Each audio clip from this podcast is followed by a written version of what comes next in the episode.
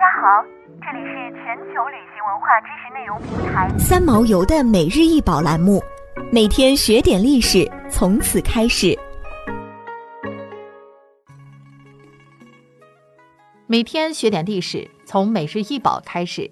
今天给大家介绍的是商朝的子龙鼎，顶高一百零三厘米，口径八十厘米，重二百三十千克。因器内壁进口圆处铸有铭文“子龙”而得名。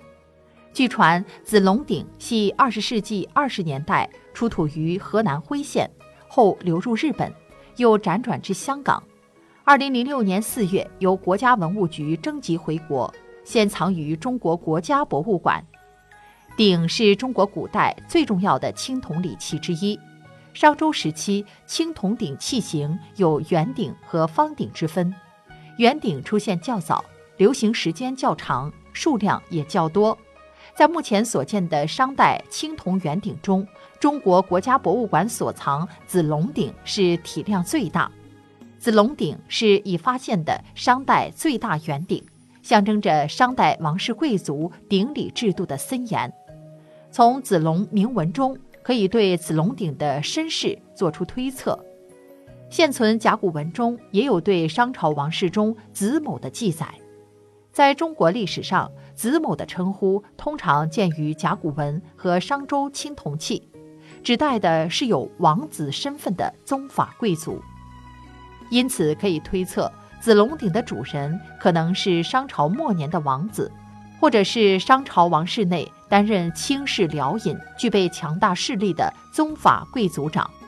拥有这样一件巨大的鼎，不仅是权力的象征，在礼制森严的商朝，它也是商王室内部等级划分的重要标志。子龙鼎保存品相完整，造型雄伟，器身饱满，体型硕大，是已发现的所有商代青铜圆鼎中最大的一件，同时也是迄今所知带有“龙”字的最早青铜器。子龙二字铭文铸刻在鼎的内壁进口圆处，铭文中的“子”字居左上角，字较小，十笔阴刻，龙字在右下，系双钩而成，很像一条竖立而尾向右卷的龙。张口圆目，头上硕大的平行角突出，与龙头并不连笔。高出鼎身二十二厘米的双耳，为整个大鼎增添了威严的气势。器颈部和三足的兽面纹饰雄浑庄重，显示出高超的青铜铸造工艺技术。作为中国商代青铜器中的瑰宝，子龙鼎与最大的方鼎司母戊鼎相映成辉，一圆一方，堪称青铜国宝中的绝世双璧。子龙鼎很可能出土于中国河南省辉县，专家根据掌握的资料推测。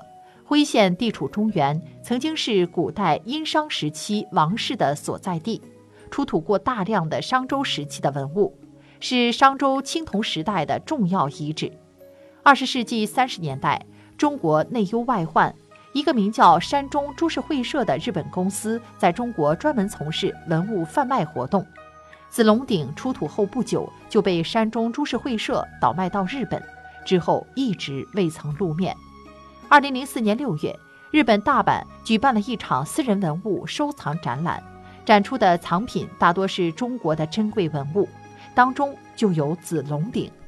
中国青铜器专家马成元、陈佩芬先后赶到日本查看子龙鼎。二零零五年底，子龙鼎被一位香港文物收藏家购得，辗转到达香港。二零零五年十二月和二零零六年一月。中国国家文物信息咨询中心的专家奔赴香港，对子龙鼎进行实物鉴定，并征求国家文物鉴定委员会青铜专业组所有专业委员意见。专家们一致认定，子龙鼎是罕见的青铜重器。子龙鼎进入了国家重点珍贵文物征集之列。二零零六年四月，子龙鼎被国家文物局和财政部联合项目运作征集回国。现藏于中国国家博物馆。二零一三年八月，商子龙鼎被国家文物局列入第三批禁止出国境展览文物。想要鉴赏国宝高清大图，欢迎下载三毛游 App，更多宝贝等着您。